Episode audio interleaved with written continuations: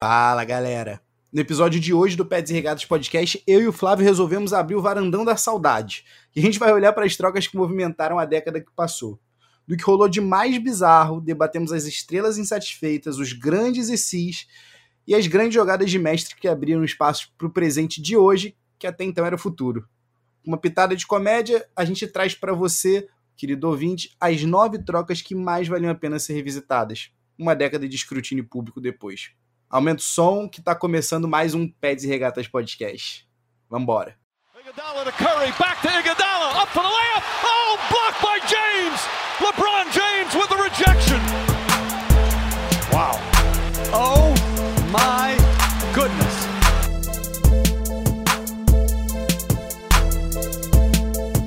Fala galera, tá no ar mais um episódio do Peds e Regatas Podcast. Eu sou o Flávio Merencio. E eu sou Otávio Ribeiro.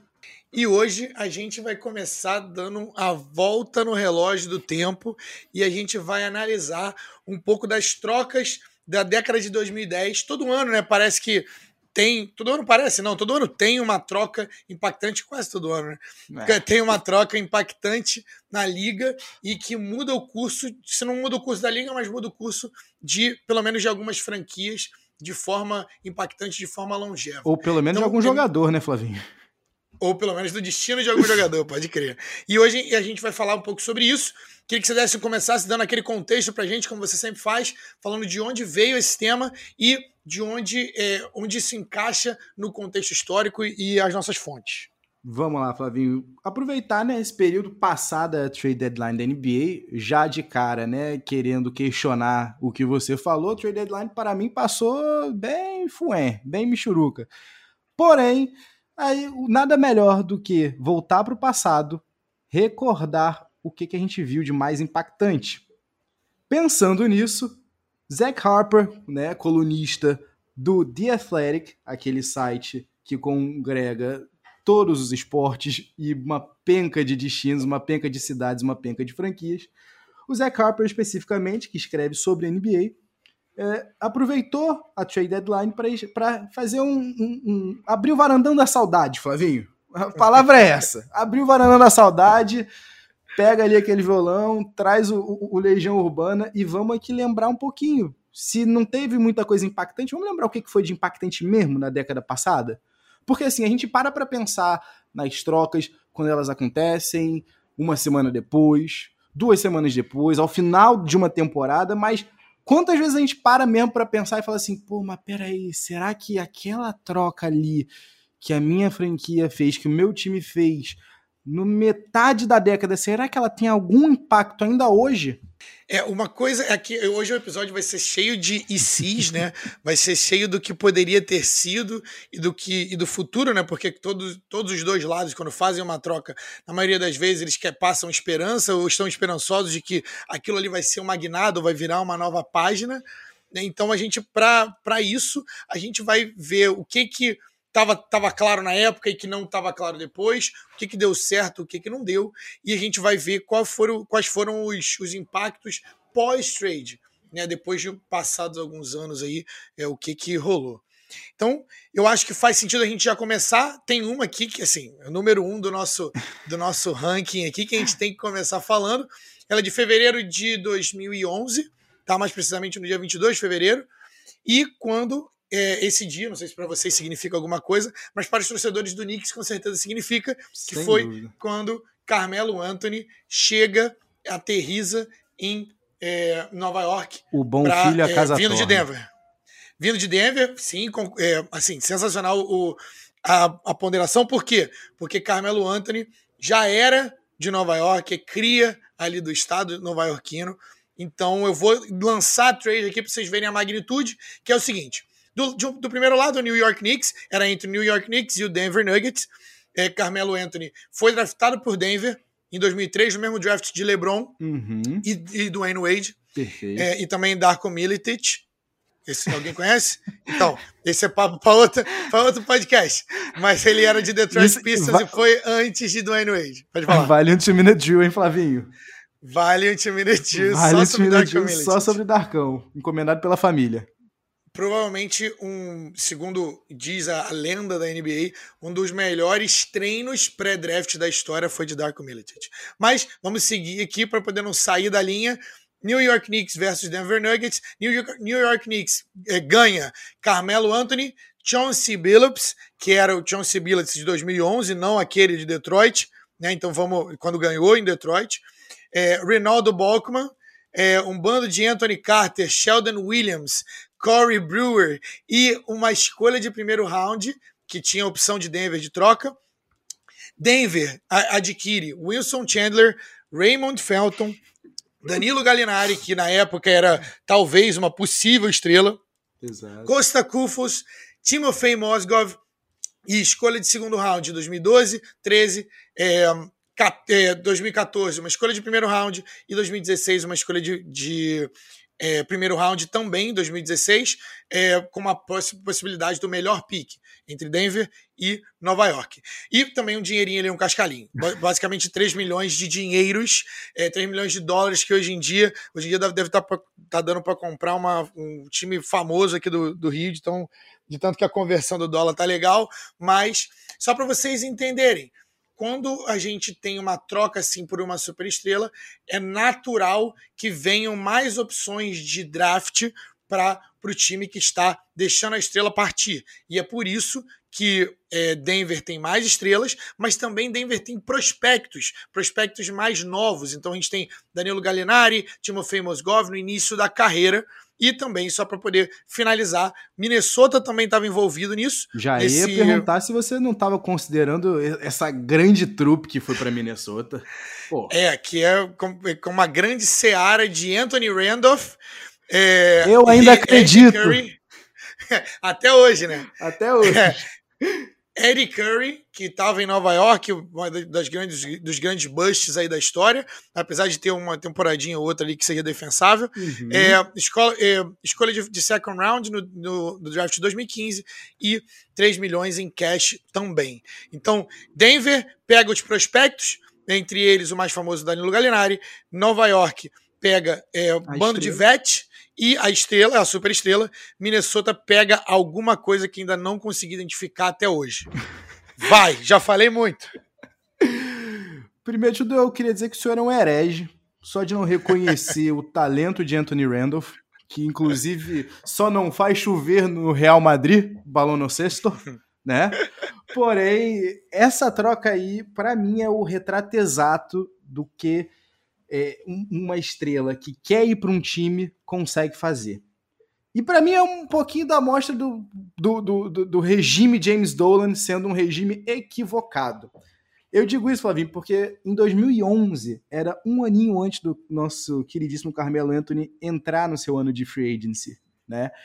E o que que acontece? O Knicks era tido como o destino para o Carmelo. O ponto todo é esse. Eu, meu, minha birra com essa troca é essa.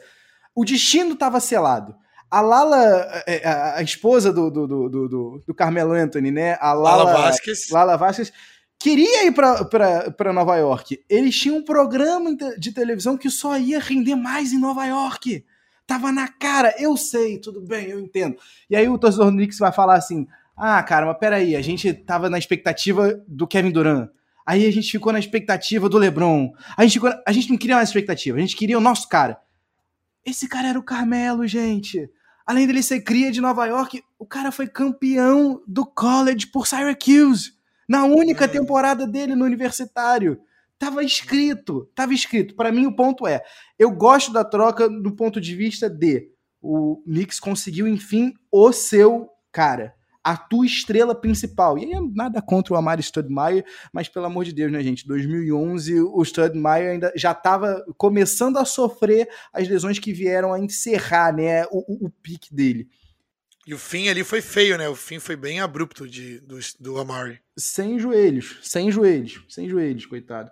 E aí, Flavio, eu te faço a seguinte pergunta. Sabendo que o cara que você quer vai estar vai tá na free agency seis meses da data de hoje, você hipoteca o teu futuro para isso? É complicado, né? É complicado porque esse é o, é o paradoxo do, do, do, da superestrela que fala que quer ir para um lugar, então ele, ele desvaloriza o próprio passe é, e também prejudica o time no processo, porque ele fala: eu vou para lá, então ou você me troca agora e pega alguma coisinha, ou eu vou sair quando o meu contrato expirar, eu não vou renovar com você e você vai ficar sem nada. Mas aí repara, Flavinho, que isso daí a gente tá falando do time que vai perder a estrela. Nesse caso aqui, o Knicks é o time que vai adquirir a estrela. E o Knicks conseguiu. Gente, nada contra o Knicks, mas puxa vida, às vezes eu, eu queria que o Knicks tivesse um, um breakzinho do, do, James Dolan, dessa, desse regime terrível, porque eu não consigo realmente entender como que o Knicks conseguiu ser o refém nessa situação. É, e eu acho, eu acho que, bem, primeiro, temos que falar, Dolan. Né? Então, assim, a gente precisa falar do dono do Knicks, né, que a todo momento se coloca. Ele não precisa, mas ele quer ser a estrela, ele quer ser. É, pra vocês terem uma ideia, ele tem uma banda e ele expulsa jogadores históricos da, do estádio. Alô, da Charles. Oakley. Charles Oakley, Patrick Ewing, ele não tem nem passe direito, a galera fica parando o Patrick Ewing. Então, assim, Patrick Ewing, dos maiores jogadores da liga, jogadores do, da história do Knicks, talvez o maior, né? Mas, enfim, é discutível. Agora, qual, qual é o ponto do, do Tavim? É, se você já sabe que ele vai para lá, por que, que você vai dar alguma coisa por ele? Eu ainda acho que tem essa questão. Quando você é medíocre por tanto tempo, quando você tá, tem é, déficit de, estrelas por tanto tempo, não vamos, não vamos deixar, principalmente principalmente porque isso é post the decision. Ou seja, isso é. foi após o LeBron James ter feito aquilo que na, na cabeça do, de todo mundo da NBA seria impossível e criticaram muito o LeBron James, Dwayne Wade e Chris Bosh nessa época, porque eles se recrutaram né, e foram para o mesmo time, e o Knicks não queria ter a chance, dar a chance disso acontecer. Vem para cá que eu vou te pagar mais, eu vou poder te dar tudo que você precisa e eu não vou dar a chance de você virar agente livre e recrutar. Então, nesse ponto, eu acho que para uma franquia que estava desesperada, esse é o pensamento. Não é que eu concorde, mas esse é o pensamento. Se fosse, por exemplo, uma franquia tipo San Antonio Spurs, uma franquia tipo Miami Heat, provavelmente eles teriam esperado, já sabia que o cara ia vir para ali, deixa eu usar os meus ativos né, de troca para pegar uma outra pessoa para jogar com esse cara. E para unir ali para Marcos Sudameyer e Carmelo Anthony. A minha dúvida é a seguinte: será que diz mais sobre o Dolan o, e o Knicks ou sobre o Carmelo Anthony? Porque vamos pensar aqui. Se a, eu, eu concordo, tá certo. Se o Knicks tem, tinha esse medo em perder um, a, a em perder o, o, Carmelo Anthony na free para outro é, é, é, destino, ok, em fazer uma proposta, 100% de acordo. Mas em algum momento, alguém tem que sentar com o Carmelo e falar: olha só, a gente quer você. A gente está disposto a pagar para você o max. A gente está disposto aí, é, vale é importante aqui dizer por que, que eu estou dizendo que diz mais sobre o Carmelo Anthony ou sobre o Knicks. Porque o Carmelo queria sim o dinheiro. O Carmelo queria que os bird rights dele, né, os direitos dele fossem na troca para o New York Knicks, porque com os bird rights, o New York Knicks poderia oferecer a maior quantidade de dinheiro disponível para ele, mais do que qualquer outro é, é, destino se, que não possuísse. Que era o Supermax, né? O contrato Exato. Supermax da liga, da, da época. Né? Exato, o antigo Supermax que hoje né, virou troquinho, troquinho de esquina. E aí, Flávio, a minha pergunta é: por que o Carmelo Anthony aceitou? A, a minha questão toda é: o Knicks poderia ter ido muito mais longe se tivesse alinhado antes com o Carmelo. Peraí, a gente vai trocar por você, mas faz uma força, porque como você mesmo disse, Flávio, o, o, o Nuggets estava na situação mais na, na, pior situação da barganha, não tinha espaço para barganhar. O Carmelo ou saía de graça no final da temporada, ou ele saía com algum valor. Carmelo tinha que forçar sim a troca como forçou, mas não da maneira como foi forçada. É uma coisa impensável. Nos dias de hoje, é impensável ver isso acontecendo novamente. Eu acho que essa é, é a. Acho que você acabou de responder a pergunta. É, é, era dinheiro, era bird rights, ele queria o dinheiro, ele queria a extensão, e isso acontece, você mantém a extensão quando você troca para o outro time. Então, para ele é isso, independentemente do é, de se, se isso vai ser bom para a franquia ou não. E é importante dizer, é, daqueles times que a história vai esquecer, né? a gente fala muito sobre isso, já falamos sobre isso também. O Knicks, naquele microcosmo, naquele blip ali da história, o time do New York Knicks com o Amari e com o Carmelo era um time chatinho, cara. Flávio, aquele é o melhor New York Knicks que eu tenho recordações de ver. Isso é, diz Olha muito, isso. né? Isso diz muito sobre a era Dolan. Talvez desde Patrick Ewing, Patrick Sim. Ewing e Alan Houston. Então, e eu vou dizer até é, isso diz finalzinho. Muito, mediocridade. É, muito, é muita é. mediocridade durante muito tempo, né? Eu vou dizer até assim, em 1999, quando chegou na final, ainda, ainda é um, um, bom período, mas eu já não cheguei a acompanhar isso. Isso é verdade, isso é verdade. Não, então, mas aí que tá. É por isso que você falou. É, é o que a gente lembra, que eu me lembro, entendeu? Exato, exato. Que eu me lembro. Mas nesse, nesse dia, né, nessa semana, não foi só uma coisa que aconteceu, que mudou, que impactou. A gente teve na mesma semana mais uma trade que também mudou ali, que impactou essa década, que foi o Deron Williams para o Brooklyn Nets, tá? Que é o Jazz que surpreendeu todo mundo, né? Trocando o Brooklyn Nets, trocando o, trocando o Brooklyn Nets não, trocando o Deron Williams para o Brooklyn Nets, que na época havia uma discussão clara a discussão era, era ativa e a discussão era quente de se quem era o melhor armador da liga, ele ou Chris Paul. Isso já foi uma discussão, galera. E o Chris Paul ainda tá jogando em 2021 jogando em alto nível. A gente tá falando de 10 anos atrás. Isso. Então, durante 5 anos ali, isso era uma conversa. Deron Williams jogou muita bola, foi pra Olimpíada, foi time USA. Então, é, é algo que hoje em dia não faz sentido, né? Principalmente pra galera que vê o Chris Paul jogando hoje. É, mas naquele momento fazia sentido sim. E a troca é a seguinte: New Jersey, eh, na época, New Jersey Nets, perdão, não era Brooklyn é, Nets. Como velho a gente tá, Flávio. A, a, liga já até mudou né, o nome, a, a, liga, a franquia já até mudou o nome.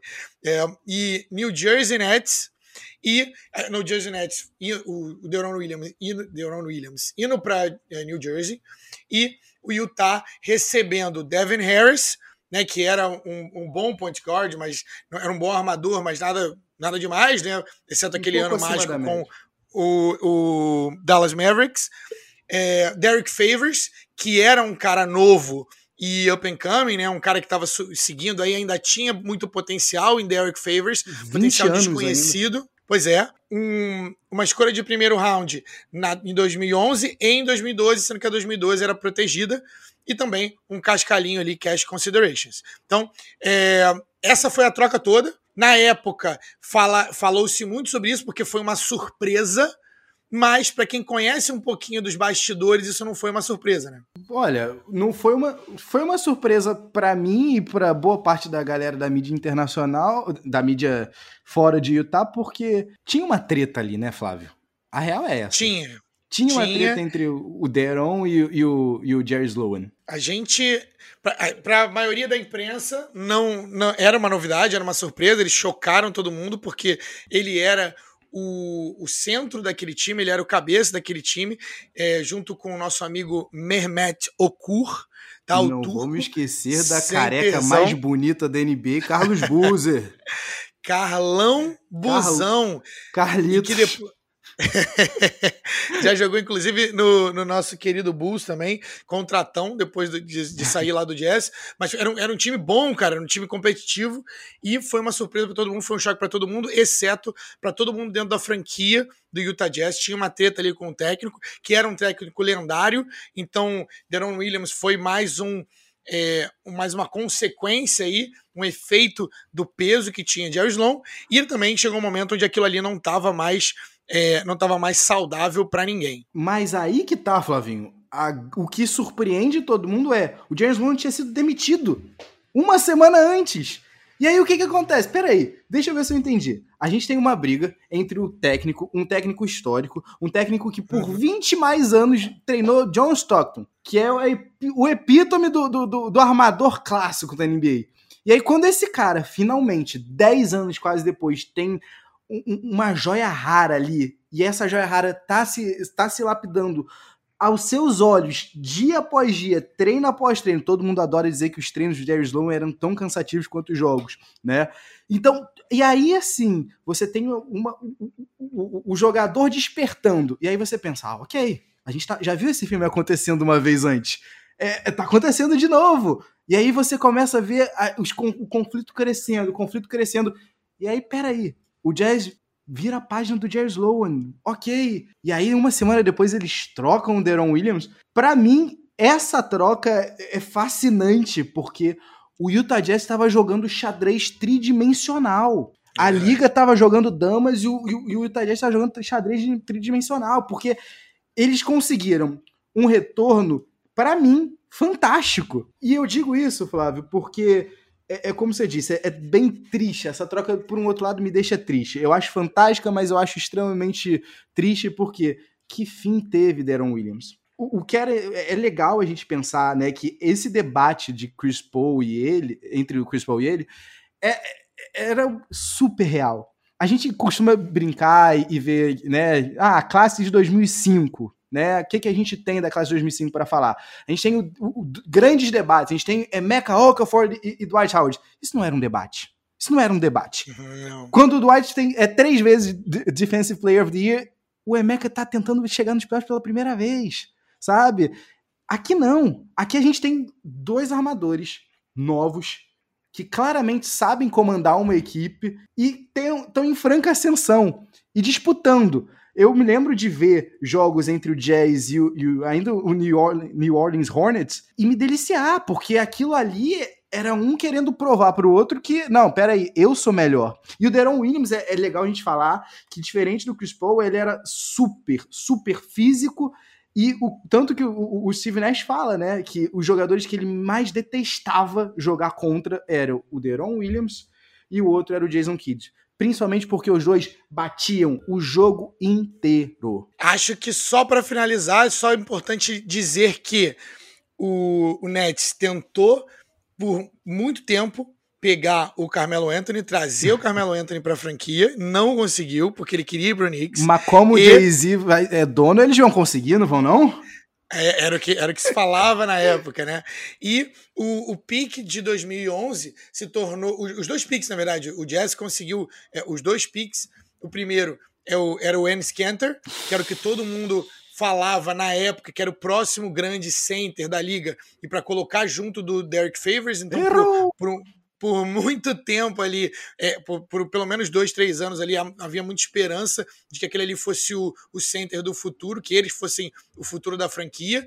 E depois o, o outro pique, o segundo pique, só para curiosidade, foi o Gorg Jang, que ainda tá jogando na liga aí e tudo mais. Foi um cara que tem uma carreira de pelo menos 10 anos. Então, é, isso termina o nosso, a nossa análise do, dessa troca do Deron Williams. Então, agora seguindo para a nossa terceira da lista de hoje, que é o seguinte: que é o Clippers sendo Clippers. É, também no dia 24 de fevereiro de 2011. Um dia seguido então, do outro. Seguida da outra. Um seguido do outro. Todo dia um 7x1, Flávio. 2011 foi louco. É uma... É, olha essa troca. O Clippers enviam o, o, para Cleveland, Cleveland, Ohio, aquele mesmo Cleveland, não sei se vocês conhecem esse cara aqui. O, o Clippers manda para Cleveland o pick, ou seja, a escolha do draft, que seria, se tornaria Kyrie Irving. Kyrie Irving que viria a ser campeão com o LeBron James. Mas ele e aí, uma coisa melhor na troca, não? Ah, pegaram sim. Vou te mostrar aqui, ó. O Cleveland ganhou o Baron Davis, já, no, já no, nos finalmente, e o, o pick de 2011, assim, a escolha de 2011, que vai ser o Kyrie Irving por Mo Williams e Jamario Moon. Não, isso não é sério. Não. Crickets. Grilinhos, cri-cri, cri-cri.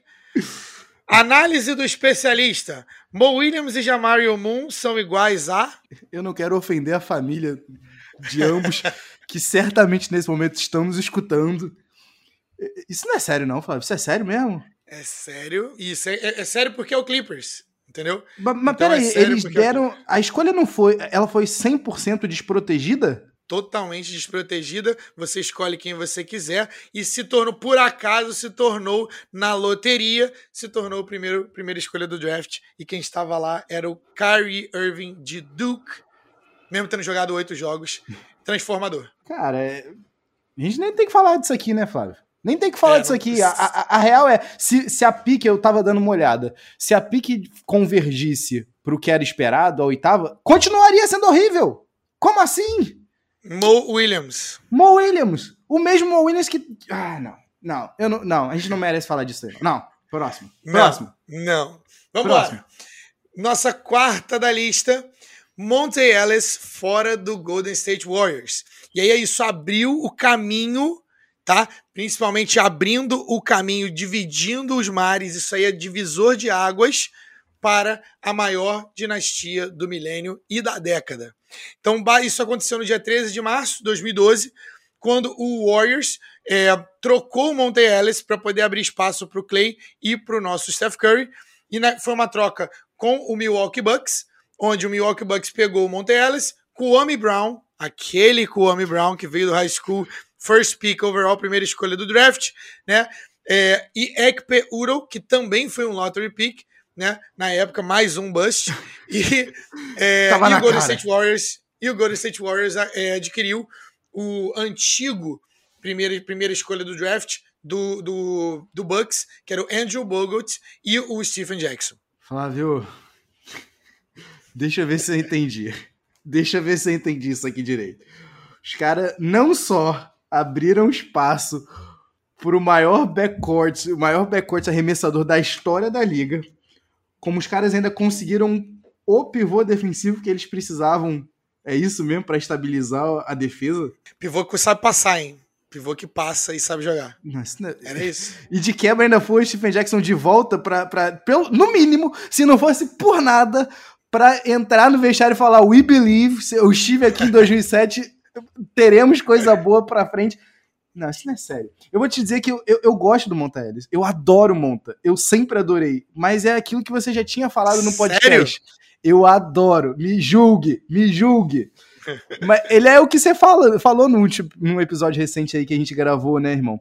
O Monta Ellis é o, o, o volume shooter. O cara precisa de. Vai marcar lá 20 pontos, chutando 20 bolas. Mas eu gostava, eu gostava do Hero Ball. Mas. Aqui... Ele é quando eu penso, quando eu penso em volume shooter, quando eu penso nesse chutador que para ele fazer 20 pontos ele precisa de 20 bolas, é, é, eu penso em jogador de várzea, principalmente à medida que o, o a liga vai para uma era mais eficiente. Mas uma coisa que o Monte Ellis era, ele era muito divertido de assistir porque ele, ele fazia duas bolas que você fala assim, uhum. meu Deus do céu, você tá fora totalmente de sincronia com, a, com o ataque, mas ele fazia umas bolas e você fala assim, quem é essa pessoa? Isso aqui é Kobe Bryant? É. Porque ele, ele e, e, o arco da bola dele também era muito alto, enfim. Mas essa, essa foi uma troca impactante para a década, né, cara? É aquele, é aquele meme atual, a diferença do ai ai prazer, ai ai dor, né, cara? Porque a real é, é essa, não, não, não, tinha, não tinha como. É, é, o mesmo, meu Deus, você, se você só fizesse a transcrição de um jogo do Monteles e você visse ali um meu Deus, é 50% real de ter sido alguma coisa boa ou ruim. E com essa, e com essa definição, ai, ai prazer ou ai, ai dor, que representa, que sabemos agora, graças ao Otávio Ribeiro, que representa o equivalente da NBA ao jogador Monte Ellis, a gente vai para nossa trade número 5, que é o grande e se, né? a grande troca do milênio, talvez, de repente. Então isso agora a gente já está em 2012, tá? A gente está em outubro de 2012. Vai com calma, é hein, Flavinho? Vai com calma que o é. torcedor do Thunder vai sentir.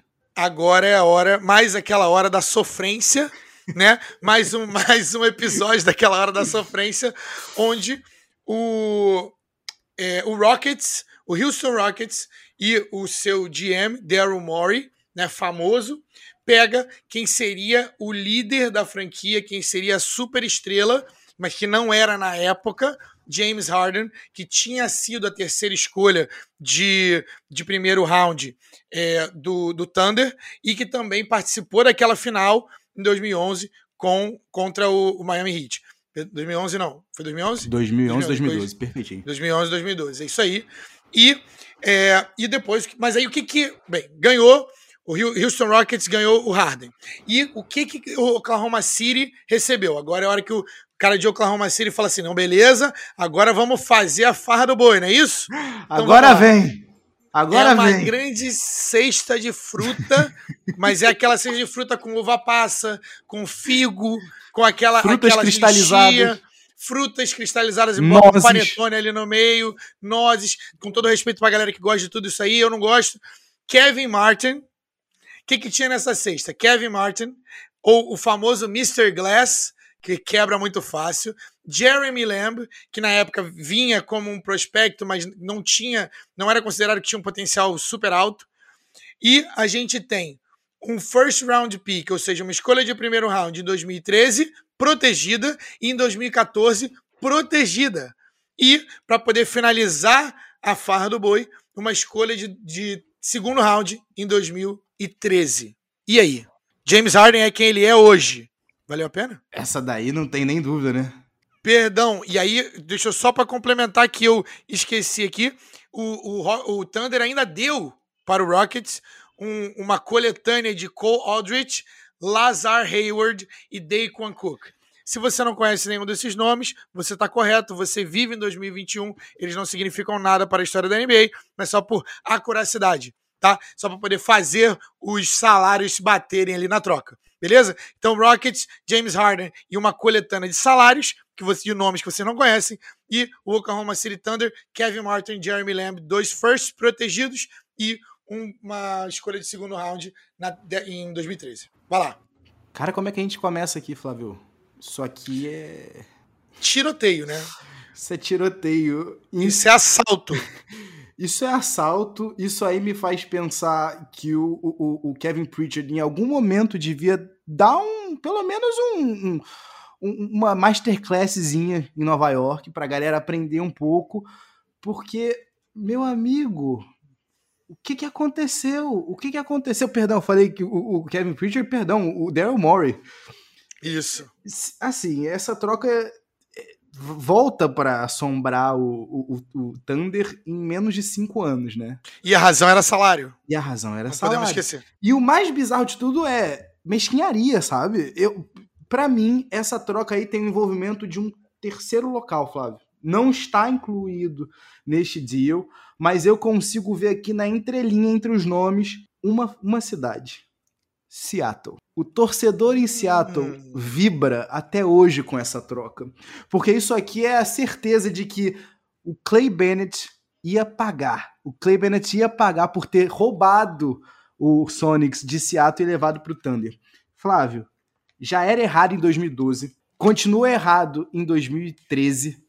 Em 2014, quando você vê o o Thunder chegando longe, mas faltando aquele aquele stretchzinho final, você já começa, é, essa é a troca que provavelmente mudou o rumo da minha franquia. De todas as trocas que a gente vai falar e já falou aqui hoje, essa pra mim é a mais chocante, porque ela muda não só o rumo de duas franquias, mas ela muda o rumo do ranking de jogadores da NBA. Hoje, se a gente quer falar de maiores arsenais ofensivos na NBA, a gente vai falar de George Gervin, a gente vai falar de Michael Jordan, a gente vai falar de Larry Bird, a gente vai falar de Kevin Durant, a gente vai falar de James Harden. É inacreditável. E é claro, né? Por favor, é claro, se eu tô esquecendo um nome icônico da tua franquia que tem um arsenal ofensivo inve- invejar, de dar inveja, você me desculpa, né, amigo? Mas eu tô falando aqui de, de, de jogadores seminais. Essa troca é chocante, Flávio. É, e assim, se você discorda, tá? É, a gente tem a nossa mailbag, tá? Pra você falar com a gente. Xingar a gente. regatas. Pode xingar, não tem problema, tá? Mas fala pra gente o que, que, você, que, que você acha, tá? Se você discorda que essa é a trade do milênio, porque pra gente é. Então, peds e regatas, arroba gmail.com e estamos em todas as redes também com arroba peds e regatas. Fala com a gente, curte, compartilha com seus amigos, deixa review e vai que vai. Isso mostra também pra gente, Flavinho, só muito rapidinho, o quão errado o, o, o Thunder não está, estava na produção do James Harden, né? Porque a real é, a sensação pro, pro, pro OKC era, se a gente conseguir um cara pra pontuar vindo do banco, tá ótimo. E esse cara era o Kevin Martin, que teve realmente temporadas de 20 mais pontos por jogo no Sacramento Kings, que na ideia era, o, o, o racional por trás da, da, da opção do, pelo Kevin Martin era, jogando menos minutos, né, otimizados, inclusive, contra segundas unidades, o Kevin Martin vai pontuar. Só que a questão era, não era só um jogador de banco que o Thunder precisava, né? Não, não era. Mas é porque eu acho que Bem, essa, essa troca a gente consegue ver os efeitos dessa, dessa troca, as ondas dessa troca, anos depois, inclusive. Mas se você imagina, eu acho que essa troca ela reflete o pensamento da franquia de cidade pequena, ou de, de não cidade grande, dos Estados Unidos. Porque Oklahoma é uma cidade grande, mas é porque a franquia é, é, não é uma cidade grande comparável a Nova York, por exemplo, e a Los Angeles. Mas eu a razão por trás da troca era James Harden vai querer um, um salário muito bom beleza? James Harden vai uhum. querer ganhar muito, e aí o Thunder já tinha dado salários grandes para Russell Westbrook, para Kevin Durant, e não queria entrar na famosa Lux Tax, Lux Tax que é o imposto aí pago, não, não imposto governamental, né, mas é uma taxinha paga para cada teto, cada milhão acima do teto salarial, e simplesmente como essas franquias não querem passar, eles querem trabalhar dentro do teto salarial para maximizar o lucro, eles não pensam, e, e, e, com certeza, né, isso é, prejudica a competitividade, porque tem é, donos que têm mais dinheiro do que outros. Pode parecer que não, mas isso é verdade. Tem donos que são mais líquidos do que os outros e não tem problema de diminuir um pouquinho a margem de lucro para poder aumentar a competitividade do time e dar salários mais altos, mesmo que pague essa taxinha.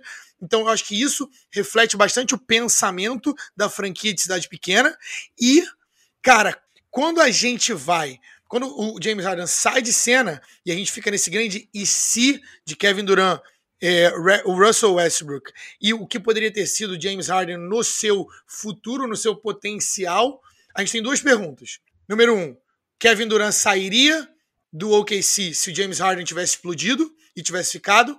E número dois, o James Harden teria explodido, teria sido essa supernova se ele tivesse ficado? Olha, para mim, vendo as quatro fases diferentes da carreira de James Harden, sim, não era uma questão de se, e sim uma questão de quando. O James Harden que desponta como o melhor sexto homem da liga em 2011, 2012, Flávio, para mim é o James Harden que sabe se adaptar. É o cara que soube aproveitar cada ano a mais da NBA para ir um degrauzinho acima na, na escada para o estrelato. A coisa irônica para mim o, o, o, o, Flavinho. E eu, eu fico rindo, mas é, é, é, rio com respeito. Rio, mas com respeito. É que no final das contas o Thunder teve que pagar a Luxury Tax. O mais bizarro é isso. Então, assim, foi uma escolha mal tomada em 2012 por um, uma de, um restante de década que poderia ter sido. Ah, e se o James Harden tivesse ficado? E assim, quando você vê o Kevin Durant, e aí voltando lá para 2012 mesmo, num programa da ESPN, junto com Jalen Rose, né, que é analista da ESPN e jogador, e o Bill Simmons, quando eles estão no mesmo programa de TV, no mesmo programa de auditório, com Kevin Durant sentadinho ali do James Harden, o Kevin Durant fala assim: Não, mas a gente ainda vai jogar de novo. Olha, não, olha mentiram, aí. né? É, não, não voltou. Ele fez o, fez o que ele tinha que fazer, né? Prometido. E com isso, a gente termina essa número 5. E é o seguinte: a gente chamou de troca, grande troca do milênio. Mas poderia ter, ter sido chamado de karma, sacramento. sacramento não. Seattle Forever. Hashtag Seattle Forever. É, estou é, anseio pelo dia em que a gente vai ter uma franquia de novo em Seattle. E com isso a gente vai para o número 6, que é o seguinte: Nuggets abrindo espaço para maior estrela depois do Carmelo. Isso aconteceu em fevereiro de 2017, então a gente pula cinco anos para frente no reloginho, tá? E o Nuggets é, abriu o caminho aí pro, pro Nikola Jokic, sendo o cara aí da franquia, que é um gênio, ele é um, um armador no, no corpo de um center, no corpo de um contador branco, então é, a capacidade atlética de um, de um contador branco. Fuma mais cigarros e... que o Fiuk. Exa exatamente. é, e o que, que, que acontece aí né, aqui nessa troca? Entre o Blazers, Portland Trail Blazers e o Nuggets, o, o, o Yusuf Nurkic, que era um, já tinha sido um pick do Denver Nuggets, vai para o Blazers, junto com uma escolha de primeiro round de 2017 protegida, e o Nuggets adquire o Mason Plumlee e uma escolha de segundo round, mais um pouquinho de dinheiro, né? um, um salário, alívio de salário, mas o que é, na, no papel, né, peça por peça, essa troca não faz tanto sentido, mas se você pensar que esquematicamente isso abre espaço para o Nikola Jokic, que foi não foi um cara muito hypado pré-draft, né? E foi um achado aí do time de scouting de, de Denver. E esse cara, mais do que pagou essa troca em duas e três, quatro vezes, ele é o futuro da franquia. Cara, Flávio, essa troca para mim veio do nada, irmão. Do nada, porque, como você falou, olhando num vácuo não faz muito sentido. Até porque, Flávio, quando o Nurkic é draftado em 2014, quem também tá naquele draft? O Nikola Jokic. Só que o Jokic é selecionado o quê? Na quadragésima primeira escolha. E aí você para para pensar. Então, deixa eu ver se eu entendi. Cinco anos depois, a gente tem aqui um indicativo de que o nosso second rounder tem mais futuro que o, que o Nurkic. Hum, ok. Eu vou ter coragem de abrir mão priorizando o second rounder? Se você confia nos caras que fazem avaliação, se você confia no que você vê no teu treino, você faz essa troca. E o Nuggets fez de maneira brilhante. Eu ainda acho que, olhando no vácuo, perder o Nurkic por um valor tão baixo ainda foi pouco, tá? Eu ainda acho que dava para ter pedido alguma coisinha a mais. Porém, é inegável que não ia ter espaço para dois contadores eslovenos, o quê? São de onde, perdão? A gente tá falando aqui um sérvio. É, sérvio. E, e um bosno. Um sérvio e um bosno. Né? Uhum. É aquilo, né? Você também tem. É como se você tivesse um limite, né, para contadores do leste europeu na tua franquia. E, e a real é, com o Mason Plumlee, mais defesa era necessário, né, para ajudar ali o Jokic no garrafão. É, o, a diferença entre o, o Jokic e o, o Yusuf Nurkic, na época ele veio como um, um peso pesado da Bósnia e, e com certeza era um desses caras. Com certeza, se ele não jogasse basquete, ia ser o dono de uma gangue na Bósnia, de tão é, rough que o cara é, de tão. O cara não tem medo de nada, o maluco volta de qualquer coisa. E ele é tido como em, algum, em algumas é, esferas da liga como um jogador que é daquele jogador sujo que usa de todo o artifício possível, mesmo é, caso o juiz, não esteja olhando para cá e para lá, mas de toda forma ele era menos talentoso do que o Jokic e tem um custo de oportunidade aí, né, entre o Mason Plumlee e o Yusuf Nurkic, porque é, o Denver conseguiu ainda um center de volta, que era um center né, é, com um, um que a gente chama de potencial mais baixo, mas ainda assim eu concordo com você que eles poderiam ter pego algo a mais. Mas isso abre espaço para a gente ir para a nossa sétima, é, sétima é, troca dessa nossa listinha, que é o início do fim do Boogie Cousins. Boogie Cousins, para quem não sabe, é o DeMarcus Cousins, que é ex-estrela, veio de Kentucky, né, naquele, naquele time é, muito bom de Kentucky, com o John Wall, que tinha DeMarcus Cousins também, e ele era foi durante muito tempo uma estrela meio aí é, controversa dentro do Sacramento Kings, mas isso não dá para negar, porque ele era uma superestrela no auge. Pouco, poucos centers da NBA fizeram o que ele sabiam fazer o que ele fazia dentro do campo. O problema dele era química, o problema dele era vestiário.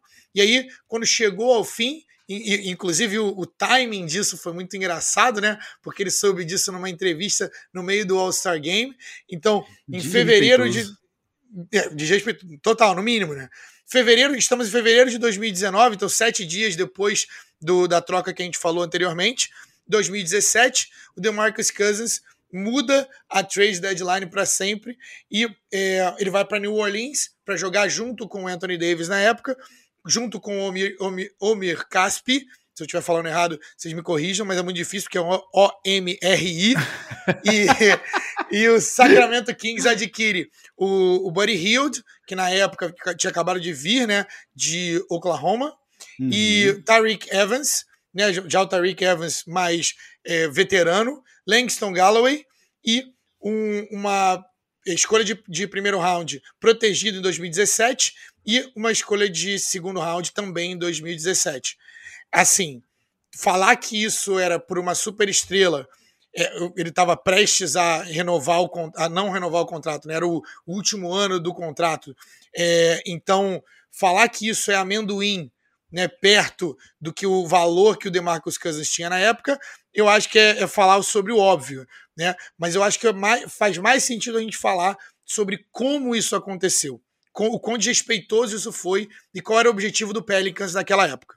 É, primeiro de tudo, é desrespeitoso o, o, o, todo o, instinto do, do DeMarcus Cousins com Sacra, em Sacramento é, é conflituoso, né?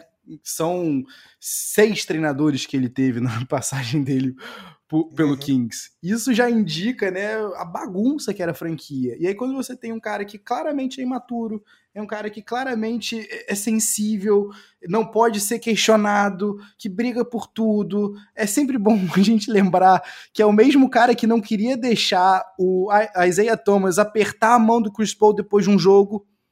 É o mesmo cara que brigou com a franquia desesperadamente quando o Mike Malone foi demitido do nada e aí você tem o, o, final desse relacionamento, você tem o final desse desrespeito, que é na semana que tá todo mundo curtindo as festividades da, da liga, né? Numa semana, num final de semana que é para você aproveitar. O DeMarcus Cousins sabe por meio de uma entrevista que ele tinha sido trocado. Isso daí é, é, é o, para mim, é o ultimate fuck you do Kings pro Boogie Cousins. É assim, ah, ok, você não gostava daqui, você ficou sete anos reclamando, então toma, tchau. É, isso, uma, o fim de uma grande novela mexicana, né? Que nos leva a uma outra novela mais perto ainda da fronteira do que Sacramento, que é o número 8, a nossa troca número 8 dessa lista, que é o Blake Griffin, né, que foi o pioneiro no quesito de assinar 171 milhões de dólares com uma grande estrela e ser trocado meros seis meses depois. Para você que não ouviu o nosso episódio sobre o Clippers, volta, volta lá no nosso episódio 6 e dá uma olhada que a gente falou, a gente entrou um pouquinho mais sobre essa troca, mas basicamente é o Blake Griffin indo para o Pistons com Bryce Johnson e Willie Reed, você não precisa saber quem essas pessoas são, é, porque a história não vai lembrar, com Clippers, e o Clippers recebendo Tobias Harris, Avery Bradley, Boban Marjanovic, a lenda, o melhor amigo, também conhecido como melhor amigo de Luka Doncic, e um, um, primeiro round protegido e um segundo round de 2019, um, um, uma, bem abaixo de um cara que você dá para quem você dá 171 milhões de dólares no mínimo, né? É, Flávio, essa daqui. Você disse que o Bryce Johnson e o Willie Reed, você, o nosso ouvinte não precisa saber. Eu queria adorar falar, eu ia adorar dizer que a parte do Clipper você também não precisava saber. Mas é, é aquilo. Quando o teu retorno, o, o, cerne do teu retorno é o Tobias Harris. Próxima troca, Flávio. Próxima troca. Vambora. Número 9. O aluguel de seis meses mais danoso, mais custoso do que um apartamento em, velho em Copacabana. Aquele que dá problema de encanamento, aquele que dá problema de barata, sai de tudo quanto é lugar, tem até rato. Já vem com o vizinho reclamando, inclusive. Estamos falando de novembro de 2019 agora, que é o Jimmy Butler, Jimmy Buckets, consegue finalmente ir para Minnesota que ele tanto queria, tá? Saindo e aí isso, saindo do, dos braços da torcida da cidade do amor fraterno, tá? Que é saindo de, do Philadelphia 76ers com, junto com o Justin Patton, que era um draft pick, né, que tinha, que tem o seu talento aí, né, mas também talento não realizado. Então, Jimmy Butler mais Justin Patton indo para Minnesota e o Minnesota recebe, e o Philadelphia recebe o Robert Covington, que é um ótimo jogador, na minha visão, né? Jogador defensivo. Opa, troquei? Trocou, trocou. Rolou, rolou aí uma, uma troca. Quem dera, Flavinho. Por dois segundos eu respirei aliviado, Flavinho. Tá, volta, volta. A gente, todo mundo, todo mundo aqui, ser humano, então é o seguinte, ó. Voltei. É Jimmy Butler para o Philadelphia 76ers, oh. com, just, junto com o Justin Patton, e o Minnesota é, com, pega o Rocco, que é o Robert Covington, que eu gosto, Dario Saric, Jerry Bayless e uma troca de 2022, um pique de, de 2022 no segundo round, que não faz é, coceira para ninguém. Vamos lá, fala comigo, Sixers. Eu, eu tenho que comentar isso, né, Flavinho? Eu tenho que comentar. Estamos mesmo, perplexos, estamos perplexos no programa. Ah, Flávio. Você falou, cara, tu falou tudo. É, é, é, pior que apartamento velho em Copacabana. São os piores seis meses de aluguel da história da Filadélfia. E eu digo isso porque o dano segue. A gente tem um problema no vestiário, a gente tem um problema no vestiário até mesmo depois que o Jimmy Butler sai. E assim, a gente tá falando de um Robert Covington que tinha até então o salário mais atraente da história da liga. A gente tá falando de um cara que começou ganhando 12 milhões e vai terminar de receber o salário dele no final deste ano de 8 milhões. A gente tem um cara com um contrato decrescente. A gente tem um, um, um, um reserva no Dario Saric, no mínimo competente, no mínimo pontuador de banco. Jared Bayless, graças a Deus, foi uma alegria vê-lo com outra franquia que não os Sixers. Mas trocando em miúdos, Flavinho, seis meses depois, sabe o que isso torna? A troca também podia ser chamada de Robert Covington e Dario Saric por Josh Richardson. Ou Robert Covington e Dario Saric por Seth Curry. É isso que o Philadelphia conseguiu de retorno pelo Jimmy Butler. Ah, é. Isso e a dor de cabeça. Mas não era Super Team? Não era para fazer os Super Amigos? o, o, hoje a gente vai trocar soco aqui. Hoje vai rolar. Hoje vai rolar. Aqui. Não, não, não. Era o que ele queria, era o que ele queria, era poder se juntar ali para os times que era mais talentoso. Só, só esqueceu de falar quem que era o Alfa, só esqueceu de falar que ele queria ser a estrela e que ele é, ele queria, na verdade, uma situação igual ele tem em Miami, onde ele é a pessoa, onde ele é o decisor, mas ainda não conseguiu passar da barreira. Né? E também em Filadélfia não foi a oportunidade. Então, como você falou, o, o, impacto ainda é sentido na cidade do amor fraterno. O que nos chega ao, chegando ao final aqui da nossa lista com a nossa décima troca, que é o que a gente chama de Tavim Special que é nosso extra do Tavim, que é, eu vou deixar ele falar da troca para que vocês possam ouvir da boca dele. Na realidade, Flavinho, isso aqui é só um teaser, isso é um teaserzinho aqui pra galera, aproveitar que o nosso tempo é curto, é só um teaser. A gente vai falar depois mais profundidade da Bynum Trade, da troca do Andrew Bynum, também conhecida como a troca do Dwight Howard, também conhecida como a troca do Andre Godala. Mas, para mim, e para todo torcedor da Filadélfia que acredita, é a troca de início do processo. Eu só deixo oh, essa abertura. Ainda falaremos mais detalhadamente dessa troca, Flavinho. Então ativa a sineta, ativa o sininho, se inscreve aí no, no nosso canal para você poder receber nossas notificações, cara, para você poder receber quando a gente tiver novo episódio. E não queria falar nada não, mas pode ser que tenha episódio sobre o processo na Filadélfia, o grande e polêmico Sam Hink e tudo que está aí rolando hoje na Filadélfia e todos os impactos. Mas chegou aquela hora que o ouvinte do nosso podcast gosta e sabe que é aquela hora onde a gente coloca o, os nossos hosts, os nossos anfitriões contra a parede, que é o nosso Crunch Time. It's off to Leonard, defended by Simmons. Is this the dagger? Beleza, então agora é jogo rápido, hein? Então agora é bateu, valeu, bateu, valeu, que é o seguinte. Primeira pergunta, qual que é a pior trade, na sua opinião, dessa nossa lista? Clippers sendo Clippers trocando o futuro por nada, por Mo Williams. Para você? É, essa era para ser, mas eu vou sair quando você zig, eu zeg. Para mim, não tem crime maior do que trocar o James Harden e não tem e se maior do que se James Harden tivesse ficado em Oklahoma. Não tem como. Uh. E a melhor troca. Qual é a melhor troca para você? A melhor troca, sem sombra de dúvidas, para mim. Você sabe, Flavinho. Você sabe. Você sabe qual é. Você sabe que eu amo essa troca que se para você é a pior, para mim é melhor, porque não tem coisa que eu mais gosto na história da NBA que uma narrativa que não se concretiza. Eu tô falando da Harden Trade porque eu gosto de pensar o que, que poderia ter sido do Thunder e não foi. Para mim, é, não é essa para mim a melhor troca deles. Até porque James Harden, para mim, não tá no, na lista de melhores. Eu não tô na lista de top 5 fãs do James Harden, mas para mim é a saída de Monte Ellis dentro de, do Warriors, porque porque isso abriu o caminho para o Curry ser quem ele era e porque senão o Monte Ellis ia, ia, até o Curry no meio do jogo pegar a bola da mão do Curry. Talvez a gente nunca tivesse é, ouvido falar de, desse desse Curry supernova do jeito que foi.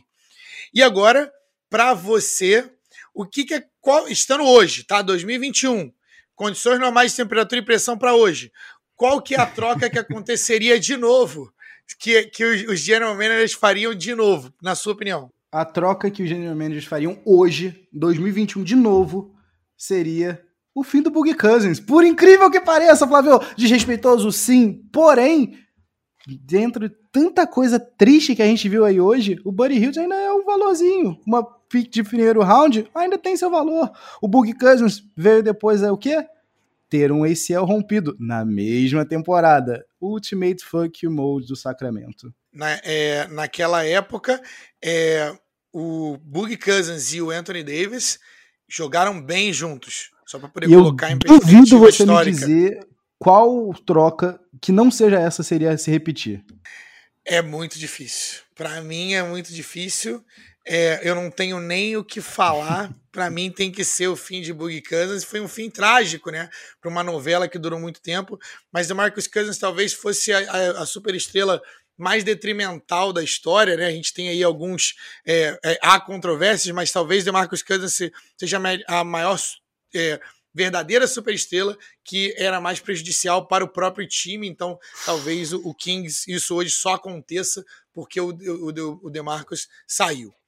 E é, agora é, termina, estamos terminando o nosso episódio de hoje, mas você fica ligado porque está chegando aquela hora que todo mundo gosta, que é o Two Minute Drill, onde a gente conta para você aquela curiosidade legal, aquele fato bizarro, você não pode perder que o time de hoje está sensacional.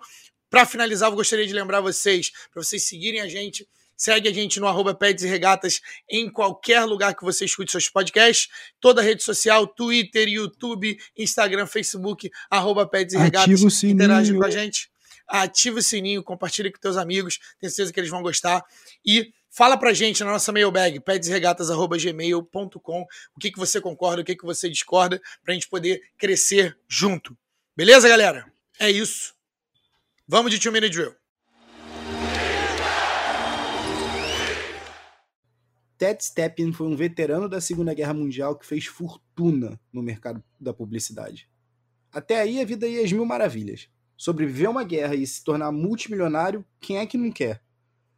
Mas até que em 1980 ele teve uma ideia, uma péssima ideia. E essa ideia foi sucedida por outras inúmeras péssimas ideias. E a péssima ideia inicial foi comprar o Cleveland Cavaliers. E ele só precisou de três anos para se tornar não só um motivo de piada para uma liga inteira, mas também emprestar seu nome para uma das regras dessa liga. Já que a gente lembrou de alguns trades não tão agradáveis assim, vamos lembrar da história do velho Stephen que tanto contribuiu negativamente para o jogo. Depois de comprar o time de Ohio, começa a devassa no Cavs. O novo dono hipoteca todo o futuro. E quando eu digo todo o futuro, eu estou falando todo o futuro mesmo. São cinco escolhas de primeira rodada consecutiva trocadas por jogadores veteranos que no frigir dos ovos não levariam a lugar nenhum. Como de fato não levaram. Então vamos lá. São cinco anos consecutivos, de 82 a 86, de escolhas sendo trocadas. De escolhas de primeira rodada do draft sendo trocadas a liga eventualmente vai proibir o Cavs de continuar hipotecando o futuro desse jeito. E aí o estrago já estava feito, né? Graças ao Stephen que as trocas como a do James Harden para o Brooklyn Nets, como rolou aconteceu agora há pouco, se tornam cada vez mais confusas ao torcedor incauto. Isso porque a Stephen Rule proíbe a venda da escolha de primeira rodada por grana e a troca de escolhas de primeiro round em dois anos consecutivos.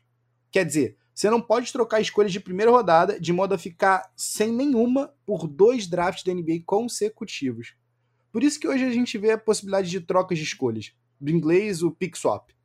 E o velho Stephen?